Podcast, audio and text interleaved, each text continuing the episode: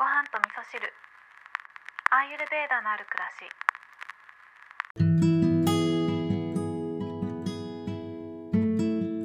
こんにちは。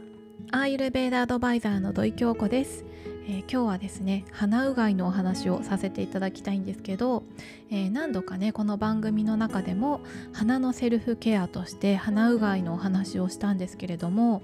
ここ1週間ぐらいですね実は私鼻うがいをわざとサボってました。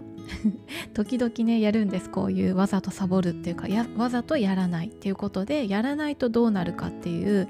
人体実験をしてるんですけどね。まあこれはですね頭もぼーっとするしあのダメですね。鼻うがいはやっぱりやった方がいいです結論。で鼻は脳の関門なんて言われてますけどそれって何でだろうって思いませんか？私はねもともとちょっとあの疑り深い性格というかねなんでだろうどうしてだろうってすごい考えちゃう方なのであの調べたりとかねしてたんですけど、えー、と解剖図を見たりするとね鼻の奥と脳の部分大脳の部分ってものすごい接近してるんですよねすごい近いんです。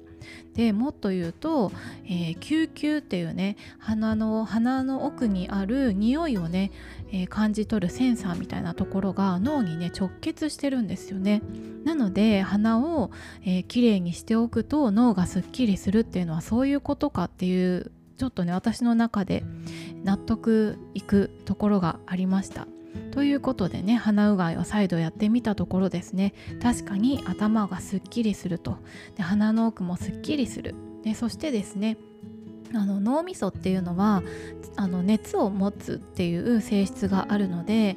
えー冷ましてあげるってことがすごい大切なんですけどこの鼻の奥にね空気をスーッと入れることでそこの毛細血管を冷やすことができてでそこから脳を冷やしてあげるってことができるので鼻を使ったね呼吸法っていうのもこの時期は特にね頭をクーリングさせて、えー思考回路をねすっきりさせるのにとてもいいななんていうふうに思いました。で鼻うがいをねやったことがある方もない方もなんですけどえー鼻うがいについてねもうちょっと私から、えー自分の体験談をもとにねお伝えしたいなと思うんですけど、えー昨日やった鼻うがいっていうのは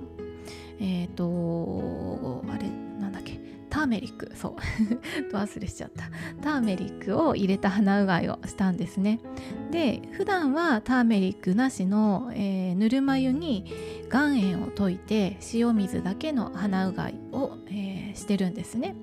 で昨日はターメリックを入れたんですけどちょっとね喉が痛かったんですよね。まあ寝る時にねエアコンつけっぱなしで寝ちゃったっていうのが原因なんだろうなとは思うんですけどこのターメリックを入れるとね不思議なんですけどね喉の痛みとかも取れてくるんですよ。っていうのはこれもまた解剖図とかを見てると喉の奥までね鼻っていうのはつながってるのでそれもまたちょっと腑に落ちるとこがあるんですよね。あとはですねこの塩水で